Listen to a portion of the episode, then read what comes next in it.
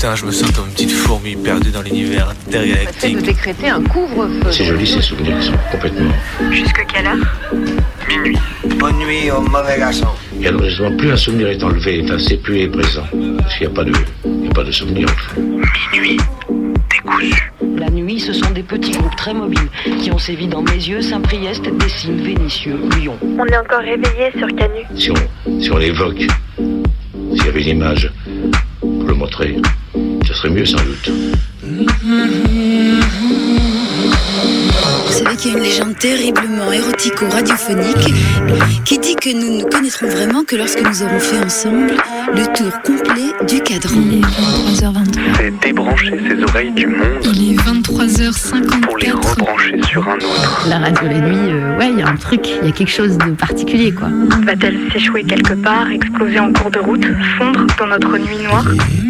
Comète venue d'ailleurs, est-ce que quelqu'un t'envoie Dans l'obscurité, les ondes radio se propagent plus loin. Ça nous ferait vraiment plaisir de vous entendre, d'entendre vos histoires à vous aussi. C'est Minuit décousu qui te parle. On va se laisser porter dans la nuit. Il est 3 heures. La radio de nuit n'est pas mineure. Alors il y a moins de monde, mais je trouve que c'est des gens intéressants aussi parce qu'ils écoutent vraiment, ils sont vraiment là. Bon,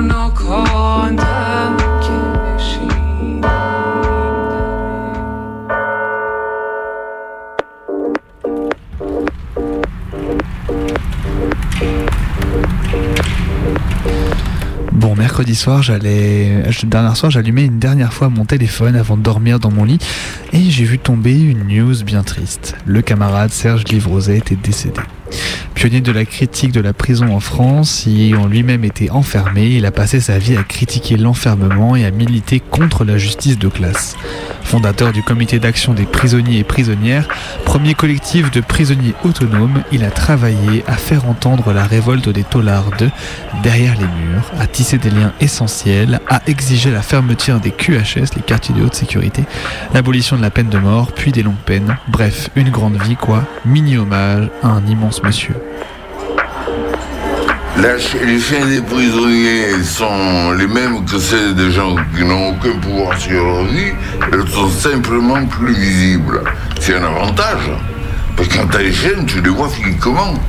Mais quand on t'enchaîne psychologiquement, Depuis deux ans que le comité d'action des prisonniers existe, il a créé un journal qui s'appelle Le Cap, qui est tiré à 5000 exemplaires, et nous avons des buts précis, qui n'ont jamais été pris en considération, qui sont la suppression du casier judiciaire, qui sont la suppression de l'interdiction à séjour, le droit au SMIC, le, le canton de travail, c'est-à-dire un travail égal, salaire égal, et nous avons le but d'informer également. Nous informons la population, les gens, contrairement à ce que dit la presse d'ordinaire, sur les véritables conditions de détention et sur ce que sont véritablement les détenus. Ce matin, je descends pour prendre le tram, mais pas de bol, j'oublie mon ticket. Du coup, je loupe le tram et me voilà à attendre 10 minutes. Vous savez ces 10 minutes qui vous mettent en retard Et merde. Et voilà-t-il les annonces Ding dong TCL accompagne les mesures de gestion des flux et de sécurité pour la fête capitaliste des Lumières pour les bourgeois, le rayonnement de la métropole et les commerçants poujadistes. Ding dong Le port du masque sur le réseau TCL est fortement recommandé.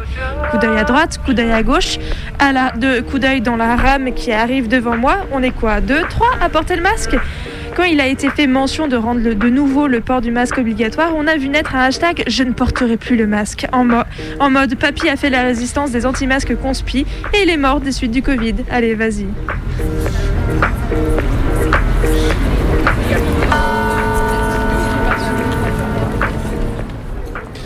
En rentrant du boulot, je passe par la Guy, comme d'hab, certains murs parlent particulièrement en ce moment, notamment sur la violence des keufs.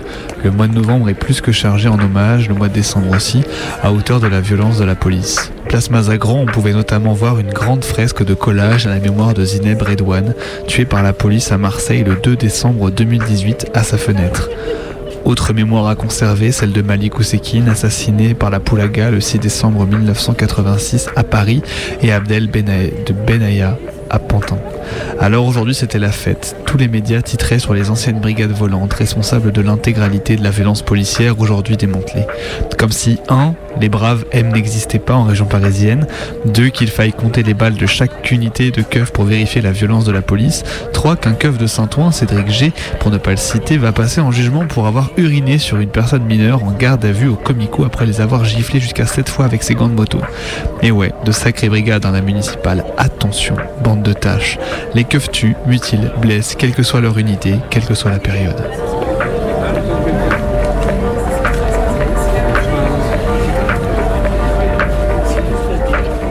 Norman fait des vidéos en gavière pour fait de corruption de mineurs et viol. Ça fait des années que tout le monde le sait, que les témoignages pleuvent, mais la justice est longue à la détente. Et tout le monde de se réjouir, ouais, en prison, enfin, justice est faite, entre deux ouin-ouin, évidemment, sur la présomption d'innocence. Mais entre nous, cher, ok, que ça lui retombe sur la gueule à ce sale porc, ok, mais quels espoirs on peut vraiment avoir? La justice capable d'apporter une réponse pertinente aux violences sex- sexuelles? Laissez-moi me marrer un bon coup, c'est cosmétique, insatisfaisant au possible. Dites-moi, le régime de la preuve a-t-il évolué pour les affaires de viol? Le système de peine résout-il les violences patriarcales? Les violeurs ont-ils l'air d'avoir perdu leur impunité? Alors yes, Norman en gaffe, très bien, on lui souhaite beaucoup de malheur, mais je repasserai pour les Alléluia et les cris de victoire.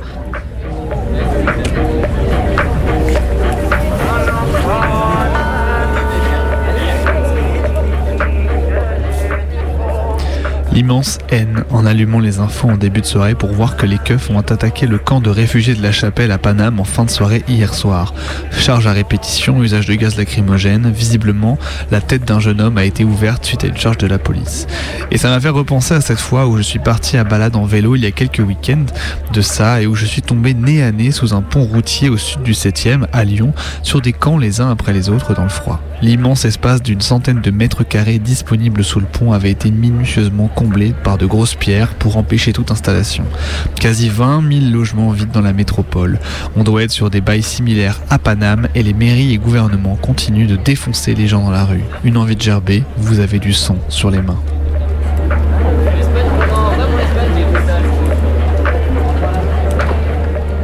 Avenue Berthelot, je rentre du boulot et ça me fait penser à la manif pour le droit au logement pour tous et à ce nouveau lieu qui s'est ouvert au 110.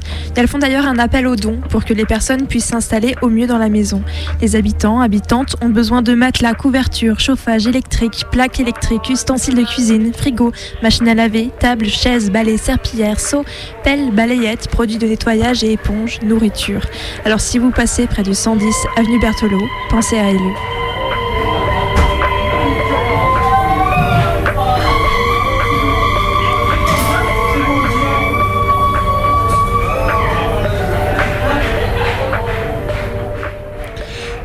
Il est 23h08 sur la plus rebelle des radios en région lyonnaise et un peu plus loin même sur les ondes de radiocanu.org. Vous êtes sur le 102.2 FM et vous écoutez Minuit décousu, donc qui vous parle de 23h à minuit. C'est l'émission qui en découle avec la nuit.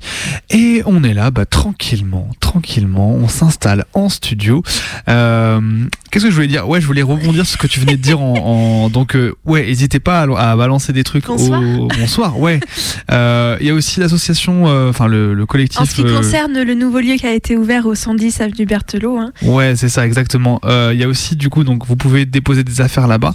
Et il y a aussi euh, le collectif Lyon Anticra qui dit que, du coup, euh, dans le centre de rétention administrative de Saint-Exupéry, il fait extrêmement froid en hiver. Donc n'hésitez pas non plus à passer par elles et eux pour leur déposer des affaires. Voilà, c'était un petit rebond avant que j'oublie. Parce que, bah oui, il y a plein de choses ce soir et du coup, j'allais potentiellement que comme oublier. tous les mardis soirs, on introduit cette émission avec euh, bah voilà nos petits coups de gueule, les petites nouvelles de la semaine, de la journée, histoire bah de se saluer, hein, de se dire bonsoir avant de rentrer dans le vif du sujet. Le vif du sujet ce soir, ça va être un récit d'action militante préparé par euh, Colline depuis ses lointaines contrées, euh, qui sera sur le thème d'un mode d'action militant. Je vais C'est pas ça. vous en dire plus parce Non. que vous savez quoi, elle l'explique très très bien dans la chronique qu'elle nous a envoyée. Et puis ensuite, on continuera avec une traversée de textes, de voix, de sons, d'extraits littéraires ou non, de D'archives d'archives, aussi, ouais. évidemment, sur le thème des villes qui s'effondrent. Par elle, je pense que le, le titre parle de lui-même, mais, euh, mais restez bien avec nous parce que on vous promet une belle soirée ensemble donc sur les ondes du, de Radio Canu, mais aussi si vous nous écoutez le mercredi sur les ondes de Radio Commune. en région parisienne. Donc c'est le 93.1 si je ne m'abuse. Et euh, n'hésitez pas non plus, cette émission elle est aussi faite pour vous, chers auditeurs. Vous pouvez aussi nous appeler, passer un petit big up, un petit son, soit du coup en nous appelant sur le standard de la radio en direct de 23h à minuit sur le 04 ah ça y est, je l'ai plus, c'est pas le 04 78 39 18 15. Vous composez ce numéro, vous nous appelez, on sera derrière, euh, derrière le standard téléphonique et on, on prendra vo- votre message en direct hein, avec un petit son 04 78 39 18 15. Puis si vous nous écoutez pas en direct, vous pouvez nous laisser un petit message Ouais. sur nos réseaux sociaux, Twitter, Insta, notre adresse mail minutdécousu@laposte.net. On sera ravis euh, de passer votre son la semaine prochaine. C'est dingue, selon la l'amorce que je fais, le numéro vient ou le numéro ne vient pas. Là, l'amorce n'était pas la même. Et bah pff, voilà, là c'était oublié Écoute, c'était bien tenté. dans ma tête. C'est je- pas je suis grave. sûre qu'on- ça va qu'on ait deux cerveaux, deux micros, sinon ça voilà, ça suffit pas quoi. Donc- Visiblement un cerveau et demi du coup. Un cerveau et demi, mais tout à fait. Écoutez, c'est le soir, c'est le mardi soir. On a le droit euh, de laisser une demi, demi moitié de cerveau posée à côté du lit. Euh, pour com- pour commencer du coup cette émission, bah peut-être on va commencer par euh, l'action euh, militante euh, donc de Colline. On va on va on va se, jet- se jeter à deux pieds dedans sans en dire plus. À tout à l'heure. Ce soir, je voulais m'attarder sur un mode d'action plutôt que sur une action spécifique. On le sait, l'occupation de l'espace public, médiatique et l'occupation de la parole surtout est un enjeu primordial lorsqu'il est question de transmettre des informations, faire entendre son point de vue, être considéré et amener nos sujets aux tables des débats. On sait les effets délétères du coupage de parole intempestif, des interventions qui durent bien trop longtemps pour ne rien dire, juste pour garder le bâton symbolique de la parole pour soi, et ainsi, volontairement ou pas, priver les autres de leur temps de parole, puisque tout temps ne saurait être infini. Comme lorsqu'on se sert en premier dans le plat au centre de la table, on prend ce qu'on estime être une proportion juste pour permettre aux autres convives d'en prendre une portion équivalente à la nôtre, l'occupation de l'espace de parole devrait être soumise aux mêmes règles de politesse, d'attention aux autres et de décence. Ce n'est pas le cas. Alors, il nous faut trouver des moyens de se faire entendre. Et puisqu'on nous coupe la parole, puisque nous ne sommes pas invités aux discussions, que nous ne sommes pas autour de la table des négociations, alors cette place, il faut la prendre.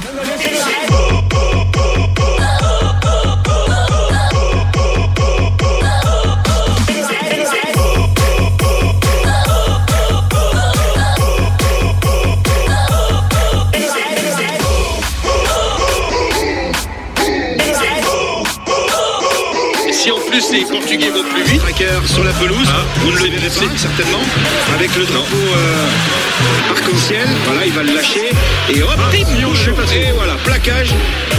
Là, ah, on l'a vu, ouais, tranquille. Ah, ouais, on l'a vu passer. Parce que les consignes aux réalisateurs, euh, vous le savez, ce genre de situation, que ce soit la FIFA que de la FIFA. on est en FIFA et UEFA, les deux, euh, on, on- on demande à ce qu'on Donc, donc, c'est de la les censure. images à l'écran. La Ouais, c'est pas nouveau ça, demande de la T'as terrible, là ou quoi Oui, c'est bien de le rappeler qu'on veut censurer, euh, c'est Mais c'est pour ça qu'on le dit à chaque fois, en précisant, voilà, moi je vois une chose que vous ne verrez pas.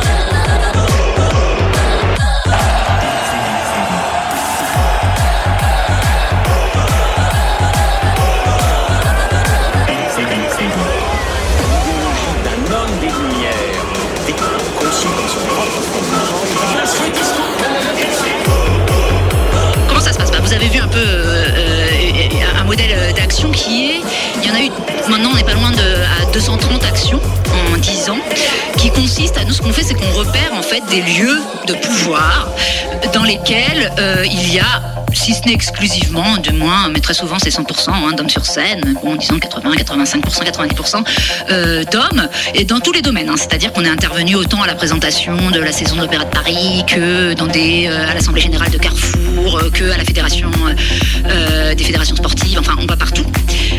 Et quand on les repère, on se débrouille pour euh, parce que souvent c'est on peut y accéder hein, librement dans ce genre de, de, de, réunions publiques. Et puis on écrit un texte, parce que c'est beaucoup sur le langage aussi, pour féliciter ces messieurs. Parce que comme vous voyez, c'est sur, euh, ça, joue beaucoup sur l'ironie. Et donc pour souhaiter longue vie euh, au patriarcat et surtout le- les encourager à, continuer ainsi. Donc l'i- l'ironie étant là et le langage en fait qui est employé dans le tract, c'est aussi pour déminer, dé- montrer en fait comment ça marche quoi, la masculinité. Pourquoi est-ce qu'ils sont tous là entre eux et comment ça tient ce truc complètement artificiel que finalement il n'y a qu'une partie de la population qui a le droit d'être dans ces lieux-là. Et ben ça, ça tient beaucoup. Il y a un langage, il y a des postures, il y a un physique, il y a toute une sorte de choses qui fait que ça tient ensemble. Ce truc complètement artificiel et qui est là et qui est mis en place tient et qu'il faut arriver euh, à le déconstruire. Et effectivement, à la base aussi de films après qui reproduisent comme ça euh, une atmosphère un peu sépia et très Troisième République, parce que la barbe, il y a évidemment tout ce qui est autour euh, du jaune mauve, mais il y a aussi que la Troisième République, si vous regardez un peu les, photos euh, de l'époque, euh, des Ferry, des Gambetta, ils ont ils ont tous la barbe, en fait, à ce moment-là. Et ils prennent tous aussi un idéal euh, républicain euh, qui dirait que tout le monde euh, est. on est tous égaux. et, les femmes voilà. peuvent pas voter. Donc- c'est aussi pour dénoncer ça, en fait, hein, évidemment, pour mettre à jour, pour rendre visible. Et je pense que c'est ça pour moi vraiment. Ce qu'on a appris, c'est rendre visible bah, cette, cette domination-là. Nous, on, met des barbes, et dans, un sens, on, s'expose, nous, en tant qu'activistes, on va sur le devant de la scène. Mais je crois aussi que ce qui est important, c'est qu'on les expose eux. Et je crois que tout activisme, toute action, pour moi, elle vaut autant pour l'action que pour ce qu'elle donne à voir dans les réactions.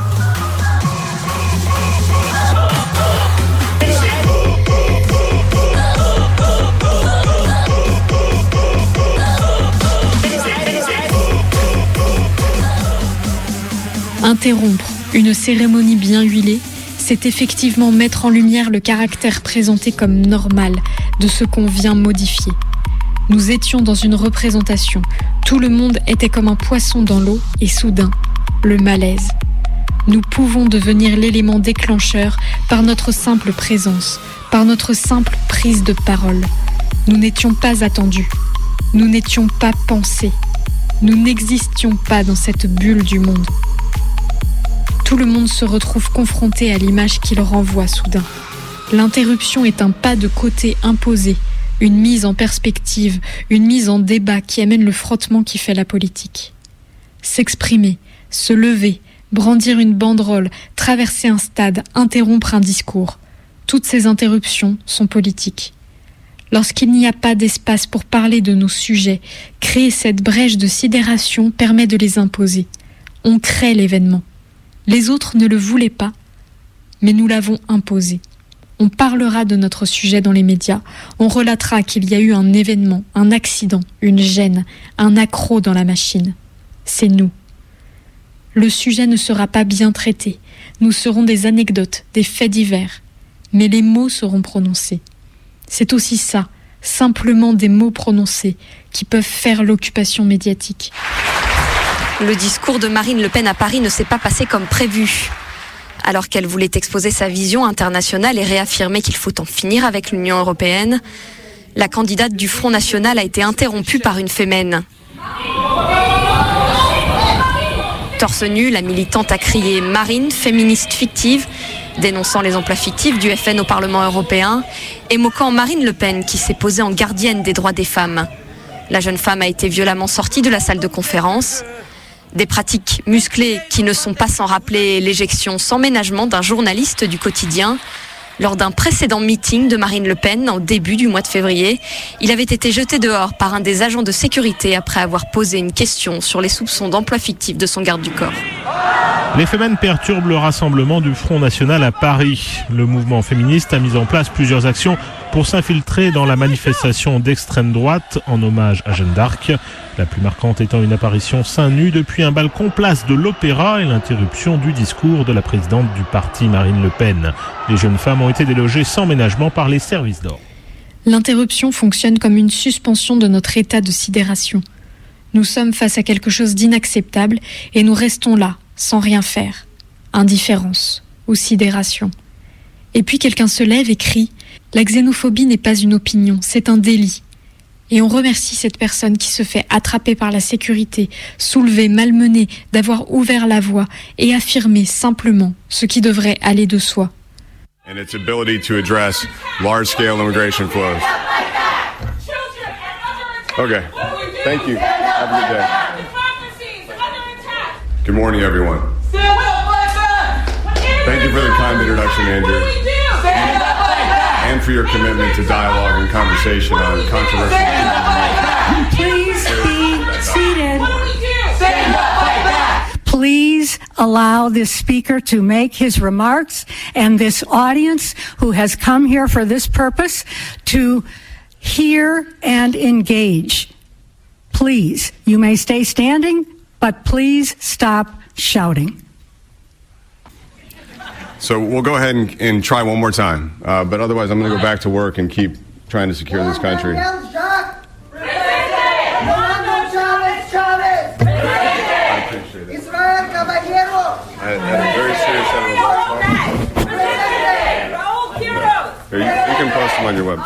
Combien de séquences médiatiques, de pseudo-débats on aurait simplement aimé pouvoir interrompre de la sorte? On nous coupe la parole, on nous dénigre, on ne nous invite pas, on nous envoie des hélicos qui volent bas pour empêcher les discours lors de rassemblements. Mais c'est insupportable, enfin, votre attitude Mais enfin, ça va pas Tu parles trop. Chut. Foufoune dans ta bouche. Sous le bureau. Chut. Foufoune dans ta bouche. T'es accro. Foufoune dans ta bouche. Je veux ta. Foufoune dans ta bouche. Moi, je fais mes bails tranquilles, je demande rien à personne. Je fais mes bails tranquilles, je demande rien à personne. Toi, t'es en défensive et t'as le seum. Ah. Nous interrompons. Leurs réunions, leurs débats infondés, leurs messes et leurs rassemblements. Interrompons. Tranchons dans le cours des choses, pour citer Rancière, résistons aux normes et aux institutions, luttons pour prendre place là où on n'existe pas, et par là même, nous contribuerons à transformer les règles du jeu social. Ce n'est pas l'incompréhension de l'état des choses existant qui nourrit la soumission, mais le manque de confiance en sa propre capacité à transformer le monde. Ne nous satisfaisons plus de la place de spectatrice qu'on nous octroie devant la politique œuvre d'art qu'on serait trop bête pour comprendre, trop ignorante pour participer. N'attendons plus leur approbation. Bonjour Alizé. Vous avez 22 ans, vous êtes militante à l'association Dernière Rénovation et vendredi dernier, vous êtes sortie de l'anonymat lors de la demi-finale de Roland Garros en vous enchaînant au filet du cours central, vêtu d'un t-shirt avec cette inscription en anglais Il nous reste 1028 jours. Le jeu a été interrompu une dizaine de minutes avant que la sécurité finisse par vous évacuer. Enfin, les gouvernements n'ont pas agi pendant 30 ans en fait. On est tous au courant de ce qui se passe et personne n'agit. Donc, Enfin, des gouvernements n'agissent pas. Donc pour moi, en fait, c'est moi en tant que citoyenne française d'inviter tous les Français à entrer en résistance civile pour forcer un gouvernement. En fait, si on regarde le cours de l'histoire, c'est par la résistance, c'est par en fait des, des- des sacrifices que nous, en tant que femmes, en fait, on peut voter. Et ben ça, ça a marché en fait en forçant des gouvernements. Donc euh, moi, j'y crois, mais par en fait la perturbation et par ce qu'on est en train de faire à dernière rénovation. Alors, juste- vous avez tweeté juste après justement euh, euh, votre action. Désolé d'avoir interrompu votre jeu. Personne n'en a rien à foutre quand on fait des marches pour le climat. Bah, c'est, je crois qu'en France, on est une des, des nations qui a le plus rassemblé de, de- de monde sur les marches euh, climatiques.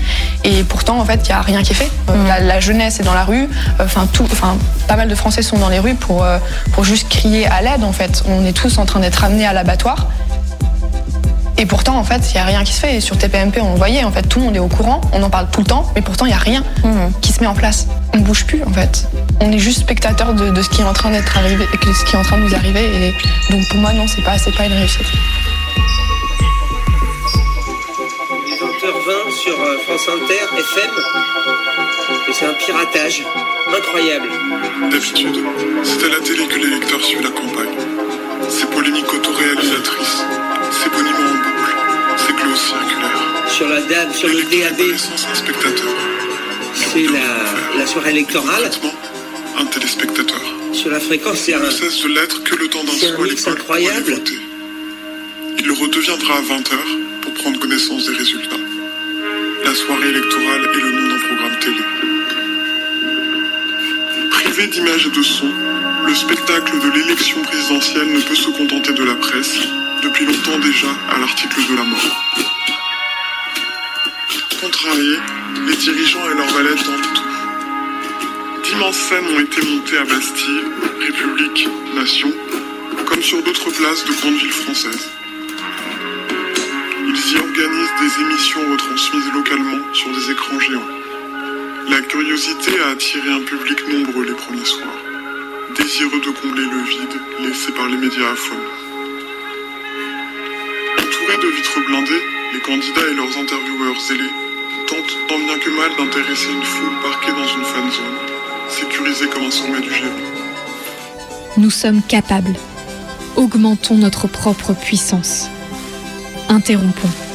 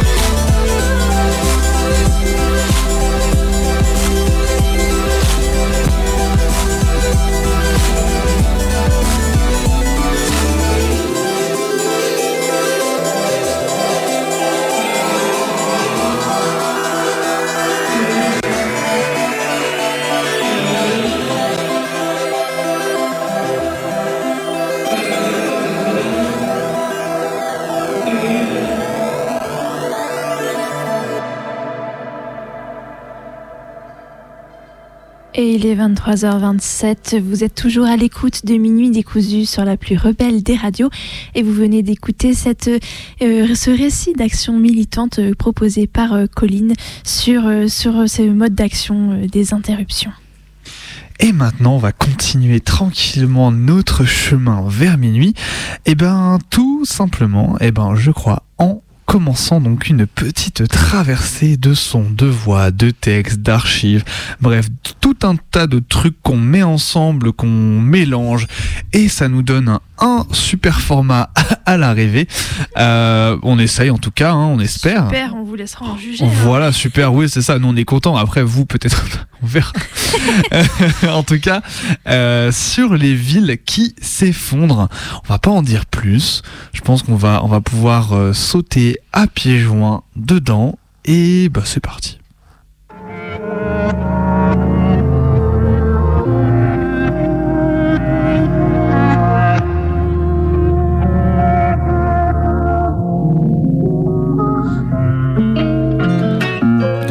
En marchant en ville, parfois on tombe sur des cailloux, des gravats, des bouts d'immeubles.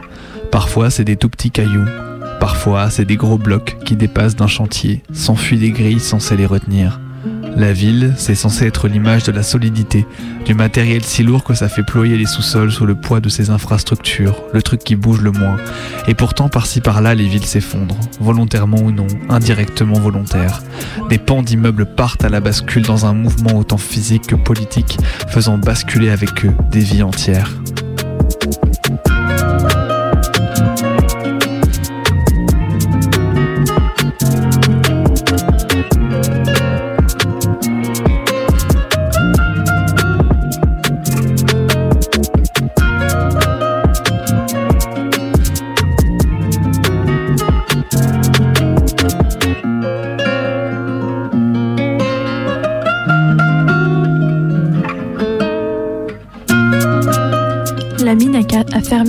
Avant ma naissance.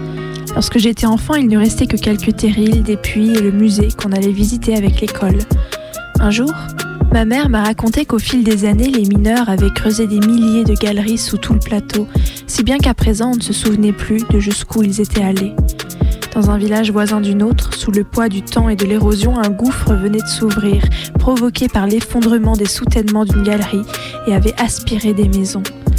À partir de ce jour-là, le soir, quand je ne parvenais pas à m'endormir, j'écoutais dans le noir attentivement les milliers de grincements, craquements tout autour, guettant le cœur battant les signes de l'effondrement possible d'une galerie loin en dessous de la terre qui finirait par nous engloutir, la maison et moi.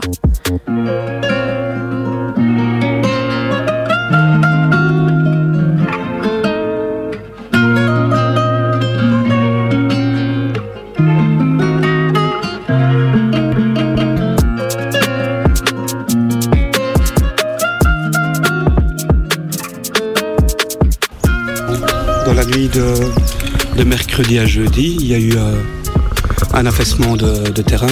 Donc, euh, en fait, le village de Donay comportait dans les années 1900 une vingtaine de carrières. Et apparemment, ici, on est sur le site d'une euh, ancienne entrée. Et il y a des galeries souterraines. Apparemment, ça s'est affaissé dans, le sous-sol. Alors, hier matin, donc, vers 7 heures, on- là, j'ai vu qu'il y avait quand même le cratère à peu près comme il est maintenant, avec une quinzaine de mètres de profondeur.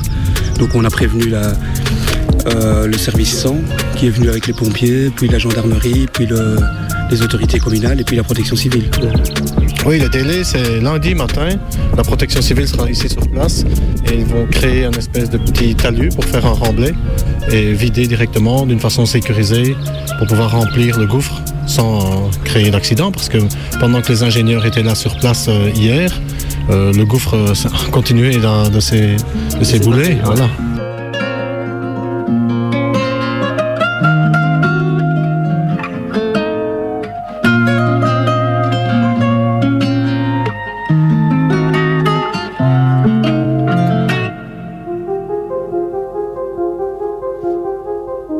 Ce matin-là, il y a eu un bruit que je ne connaissais pas. Les bruits de mon quartier sont tous rangés et triés dans mes tiroirs, mais celui-là, j'ai eu l'impression d'entendre une semi-remorque laissant interminablement tomber sa cargaison de volets, de bois et de métal enchevêtré. Un grand bruit qui laisse sa place précise, la trentenaire, à cette sorte de silence qui entoure les catastrophes. Alors Laura attrapa son téléphone, sortit et filma. Dehors, l'air était blanc et on ne distinguait presque rien. Elle croisa d'autres voisins dans le même état qu'elle, riant ner- nerveusement.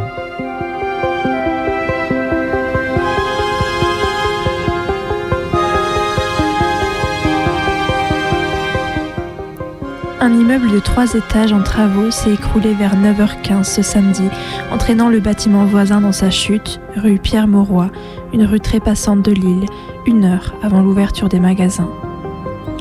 Laura filma les premières images qui circuleraient bientôt dans la presse et sur les réseaux sociaux. Le périmètre fut évacué, on appela les habitants habitantes à la hâte. Les portes se virent défoncées à la hache. La chute du 63, un immeuble muré depuis 2008, a entraîné celle du 65, habité par 12 familles. On redouta alors l'effet domino. Un troisième immeuble allait être détruit par les marins-pompiers afin de ne pas prendre de risques lors de la fouille des gravats. L'insalubrité de ces bâtiments était connue des propriétaires comme de la mairie. 15 jours plus tôt, une nacelle avait même évacué en urgence les locataires du 65 avant de les y reloger. Aux abords de la rue d'Aubagne, on somma ce 5 novembre les habitants habitantes de faire leurs valises.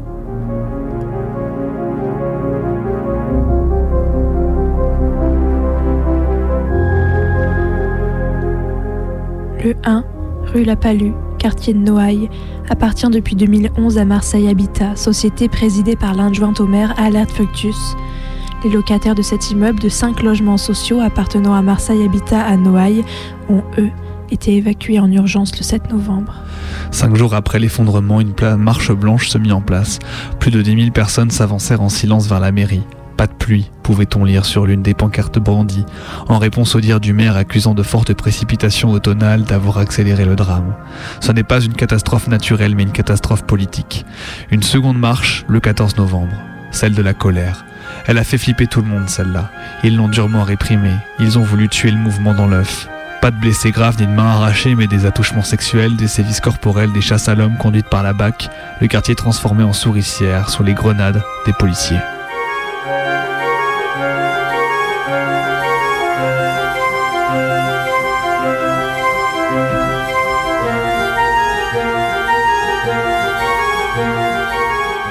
Le 5 mai dernier, un escalier entre deux immeubles de la rue Paulbert à Lyon s'est effondré.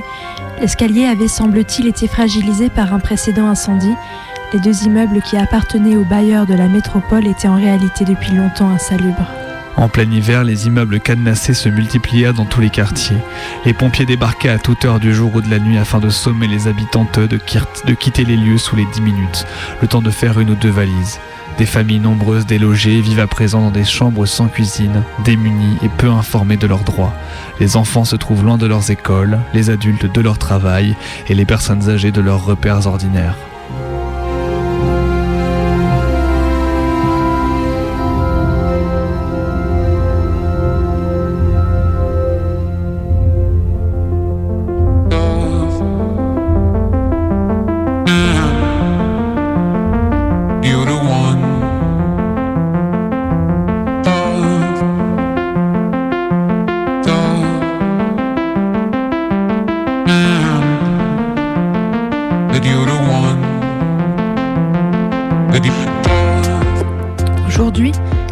Opérations d'éradication d'habitats insalubres proposent systématiquement un relogement, du moins à celles et ceux qui peuvent y prétendre par un bail ou en prouvant leur statut d'occupant de bonne foi.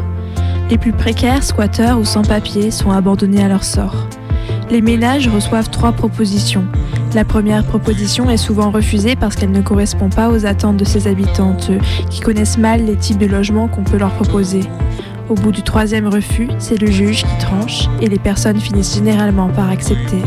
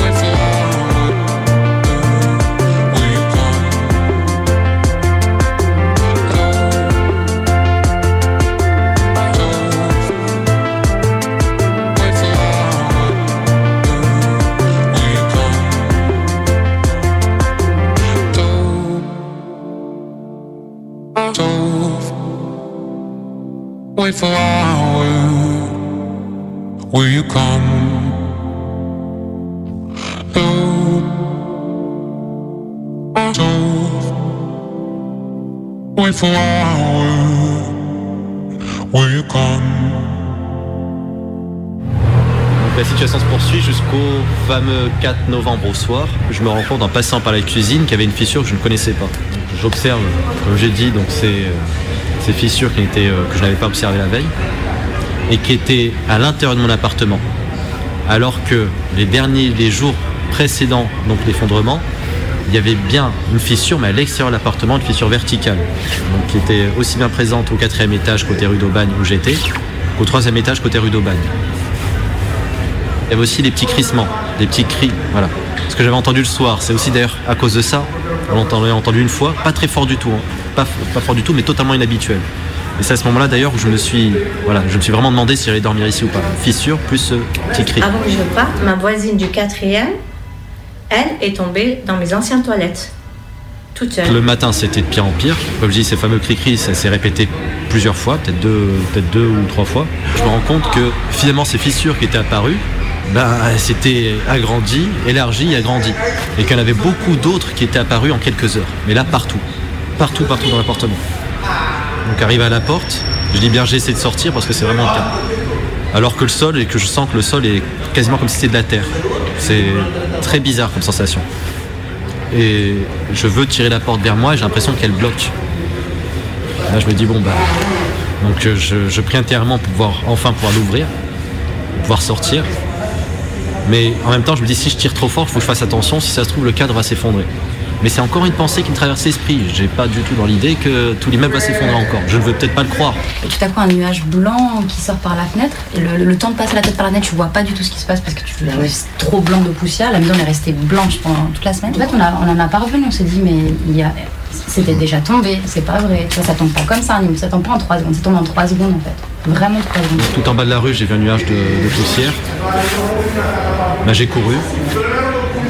Intérieurement, je me disais que ça pouvait effectivement venir de l'immeuble, mais je voulais pas le croire. J'ai quand même couru pour voir ce qui se passait. Donc après, euh, après on pouvait que constater et rien d'autre. Là, par contre, on pouvait pratiquement plus rien faire. Ce lundi-là, je comptais aller voir le syndic. J'ai même pas eu le temps de voir le syndic parce qu'on se disait que depuis quelques semaines, la situation se dégradait. Même si au pire, on peut envisager le pire, on se donne encore quelques heures. Mais en fait, il y a eu en quelques heures, la situation s'est dégradée, mais incroyablement rapidement. C'était exponentiel. Mais non, il a fallu quelques minutes, je crois une dizaine de minutes. Moi j'ai un voisin, euh, enfin un voisin, quelqu'un qui rendait visite, un voisin, euh, deux minutes, euh, qui est sorti deux minutes avant que ça s'effondre, mais réellement deux minutes. Euh, Je m'a dit avoir même senti le souffle de, la chute. Euh, et puis au final, voilà, de toute façon, ce qu'on voit, c'est sur place, voilà, c'est ça, c'est un château de cartes qui s'écroule. hein. Quelques semaines avant euh, le drame du 5 novembre, euh, les marins-pompiers sont également intervenus pour sécuriser un morceau de la façade. Divers experts se sont, se sont euh, déplacés pour examiner cette difficulté. Euh, il semblerait que les travaux ordonnés par ces experts ont été effectués. En tout cas, c'est ce qu'a constaté un agent de la ville chargé de la sécurité des bâtiments. Ma fille de 6 mois, de six mois, elle a failli mourir. Le plafond en entier il s'est effondré. Ma voisine au-dessus, elle est morte avec son bébé. Son nouveau-né dans les bras, elle est passée à travers le plafond chez moi. Oui, vous entendez bien. Rue Jean Roch, toujours pas rénové. Il y a 10 ans de ça. Ma fille, elle a 10 ans maintenant. Ma fille de 6 mois était en train de jouer dans le salon. J'ai juste eu le temps de me coucher, le plafond entier s'est effondré. Les pompiers sont venus, on a déposé plainte, on a appelé l'hygiène, on n'a vu personne. Bien sûr. On n'a vu personne. Ma fille, elle a failli mourir dans l'immeuble, on n'a vu personne. La vo- ma voisine du dessus avec son nouveau-né est décédée parce qu'elle a traversé Ouais. le plafond, on n'a rien dit. Ils ont fait, ils ont tué ça. Godin est toujours au pouvoir. Les immeubles, je suis repassée devant. Il y a 10 ans de ça. Les immeubles sont toujours dans le même état et en pire. tous les enfants de Marseille.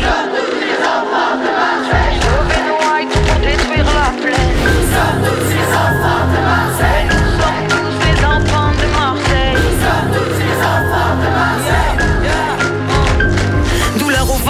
Notre ville en deuil. Marseille centre effondré, notre ville en pleurs. Prévisible donnerait presque un goût de rancœur. Combien d'alertes ignorées. Mairie mafieuse en rigolait, elle a laissé crever nos bâtiments. Peu à peu à chasser le centre de ses habitants. Projet euromètre, politique d'aménagement par la force. Demande à l'assaut les âmes, pourquoi les murs les lacrymos. tous les.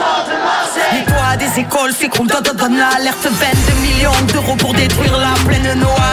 Et toute la ville répond à l'appel CRS par centaines comme sentence Comme Marseille en colère, marche unie, marche ensemble Les fissures s'aggravent, ouais je rejoins le ralliement Capital d'art, rupture quand même les bâtiments craquent yeah. les enfants de Marseille.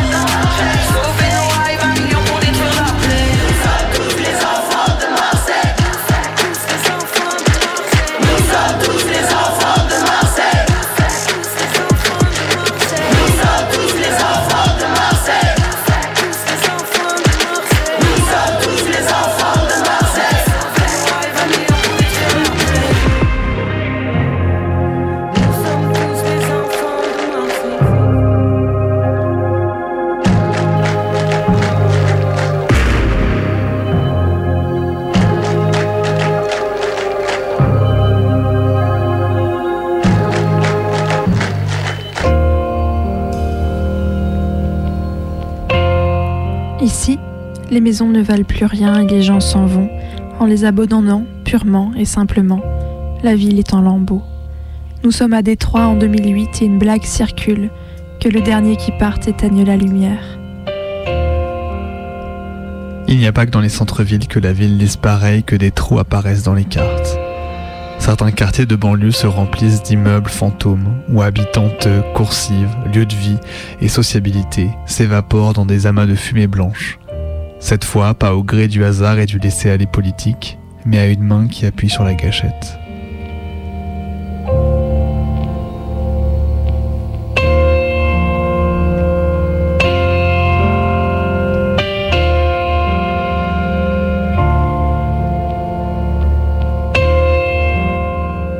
Bill avait repéré une maison un peu plus au sud, vide.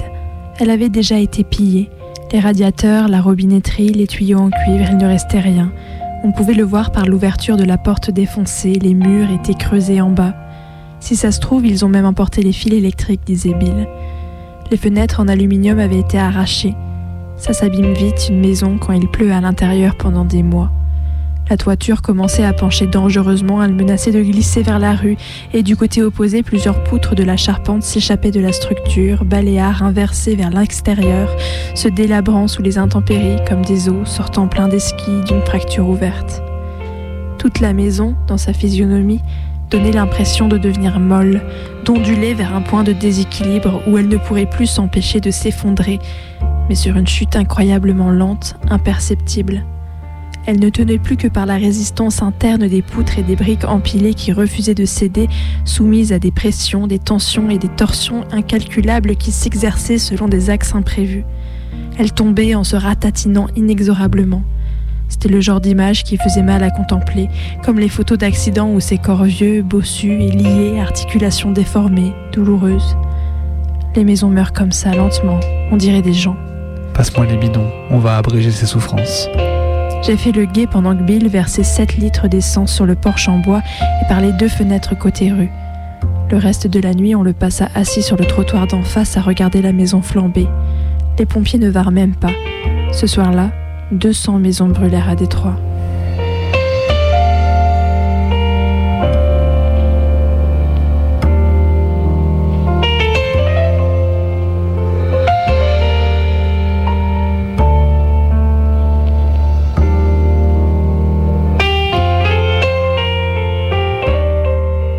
L'article 6 de la loi du 1er août 2003 stipule que le programme national de rénovation urbaine vise à restructurer dans un objectif de mixité sociale et de développement durable les quartiers classés en zone urbaine sensible.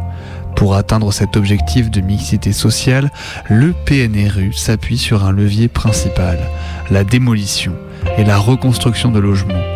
Cette loi prévoyait la démolition de 250 000 logements sociaux sur la période 2004-2013 et l'ANRU a consacré plus de la moitié de son budget à ces opérations.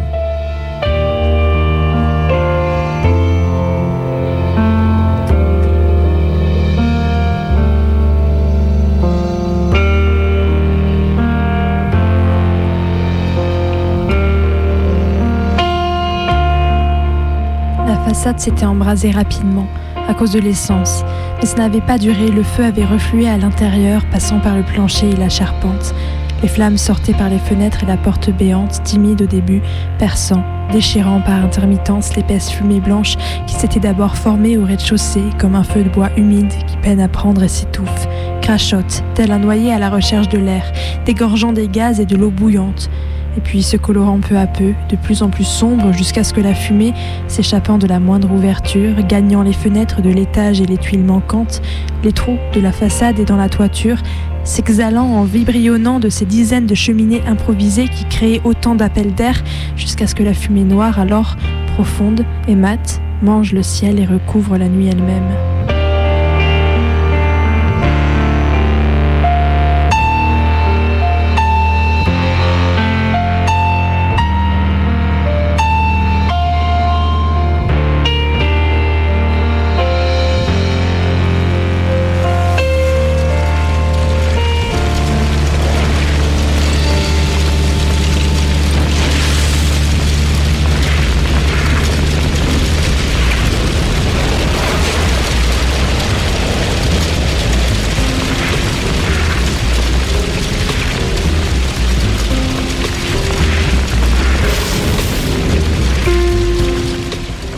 Contexte urbain, la valeur du foncier représente un enjeu majeur dans une opération de démolition. Les projets de rénovation urbaine sont portés politiquement comme une intervention à vocation sociale, en tant que dispositif de politique de la ville. Le quartier de la Duchère à Lyon en est une illustration. Construit dès la fin des années 1950, il fait l'objet de démolition dans le cadre de dispositifs de politique de la ville depuis le début des années 2000. D'autres projets urbains ont une vocation économique. Ainsi en est-il de la mutation d'anciens quartiers industriels que l'on fait évoluer vers des activités tertiaires, les quartiers lyonnais de Vèze et de Gerland. Néanmoins, quel que soit le discours qui sous-tend le projet, la valeur du foncier est déterminante quant à la réalisation de l'opération. En effet, l'usage du foncier est transformé à l'issue de la démolition et doté d'une plus grande valeur du fait des nouvelles fonctions que peut alors prendre l'espace.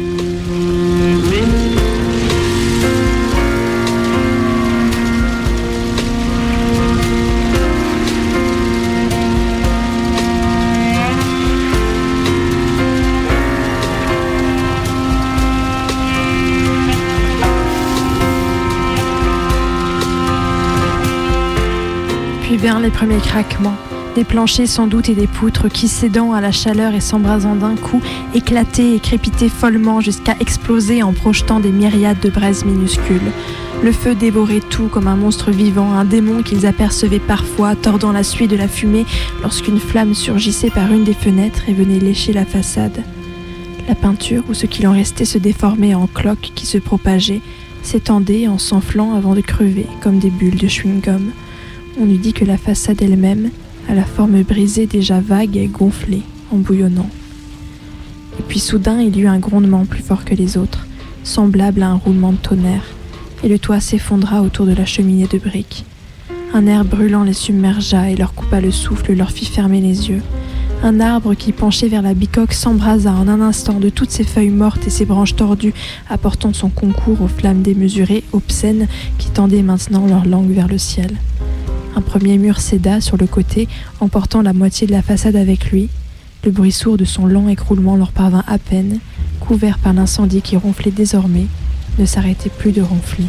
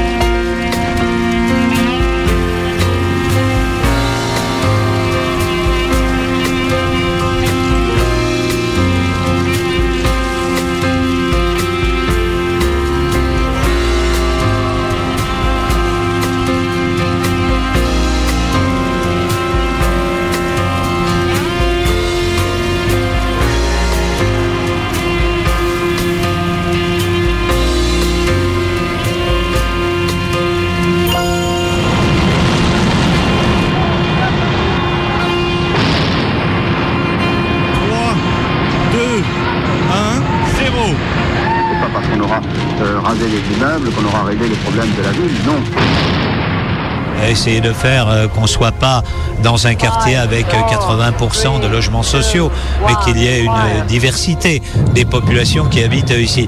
Puis faire aussi, ce qui est le deuxième grand défi, que l'on réponde aux défis climatiques. Bravo, une chute au mètre Euh, il y a d'abord des problèmes euh, que l'on connaît bien, les problèmes de travail, les problèmes euh, de, de- de formation, de l'école, des services publics, etc. La Duchère a reçu le label éco-sécurité prioritaire. I, I don't know, man. I mean, I'm kind of sad. Them towers be home to me. You gonna cry about housing project now?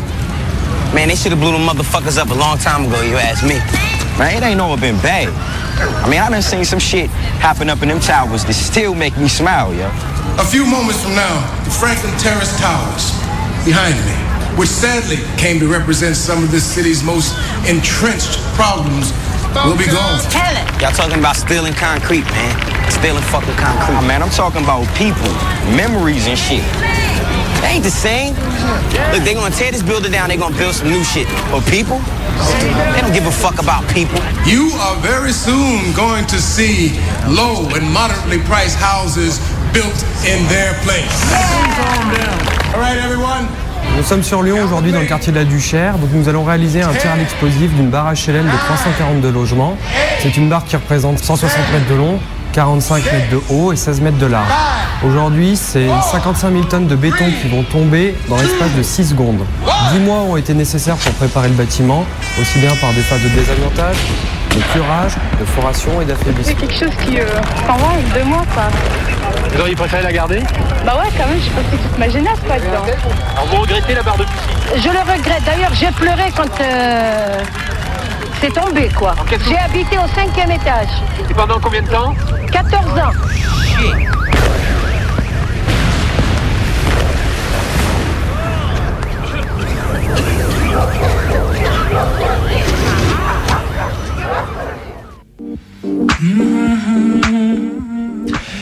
Déjà la fin de Minuit décousu pour cette semaine. On se retrouve dès la semaine prochaine, même endroit, même heure. Vous pouvez aussi nous retrouver demain soir, donc le mercredi, de 23 à minuit sur Radio Cause Commune à Paris, en région parisienne. Vous pouvez retrouver l'intégralité de nos émissions sur notre audioblog Arte Radio. Et puis nous retrouver sur nos réseaux sociaux, Instagram, Twitter, etc. On vous souhaite une excellente nuit. Bonne nuit.